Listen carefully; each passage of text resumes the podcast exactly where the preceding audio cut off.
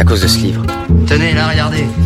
L'armoire à livres Venez, mais venez, venez. Par là, ce sera mon bureau et ma bibliothèque. Je vois ce livre? C'est un classique. Corinne Tardieu.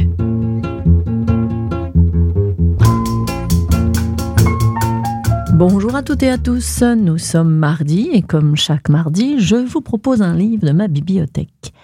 Alors aujourd'hui, c'est le roman de Jean-François Beauchemin, Le Roitelet. Jean-François Beauchemin raconte la relation d'un écrivain parvenu à l'aube de sa vieillesse avec son frère, malheureux, éprouvé par la schizophrénie.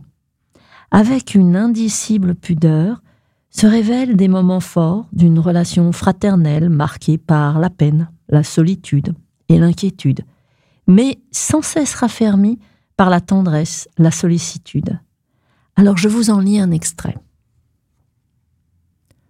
À ce moment, je me suis dit pour la première fois qu'il ressemblait avec ses cheveux courts aux vifs reflets mordorés à ce petit oiseau délicat, le roitelet, dont le dessus de la tête est éclaboussé d'une tache jaune. Oui, c'est ça.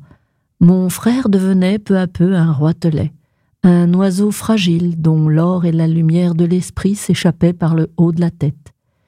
Je me souvenais aussi que le mot roitelet désignait un roi au pouvoir très faible, voire nul, régnant sur un pays sans prestige, un pays de songes et de chimères, pourrait-on dire.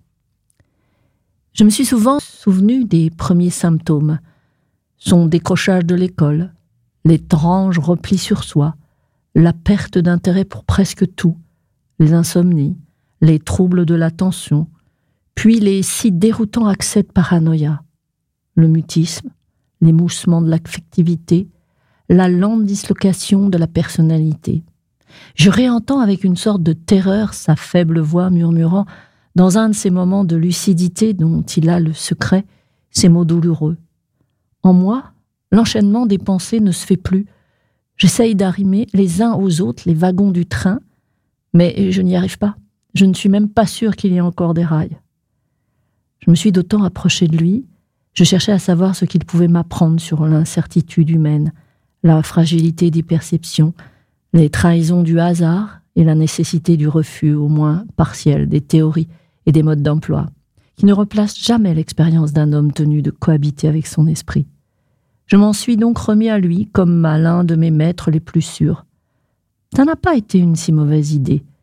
Certains soirs, après sa journée de travail à la pépinière, lorsqu'il préfère l'ombre fraîche de notre jardin à l'austère désordre de son appartement, nous nous asseyons sur le petit banc et observons ensemble le ciel, lentement, et je sens se réinstaller entre nous une secrète connivence, le sentiment tragique de la déchirante douceur du monde. Les années m'ont forgé une âme suffisamment solide pour résister aux assauts courants de l'existence humaine. Grand chagrin, deuil, mal-être, trahison du corps, passage du temps, etc. Mais l'espèce de quiétude que j'ai fini par acquérir lui est refusée. Ça me désole de te le dire, mais c'est ainsi. Pour moi, l'âme n'est pas à l'origine de la paix intérieure, me répète mon frère depuis quarante-cinq ans. Ce qui est sûr, l'ai-je entendu dire pour la première fois l'autre soir, c'est que je n'ai rien à attendre de mon âme, puisque c'est au contraire elle qui, à l'évidence, attend quelque chose de moi. Voilà, c'était Le Roitelet de Jean-François Beauchemin. Bonne lecture, bonne écoute sur Sun. À mardi prochain. L'armoire à livres, tous les mardis sur Sun.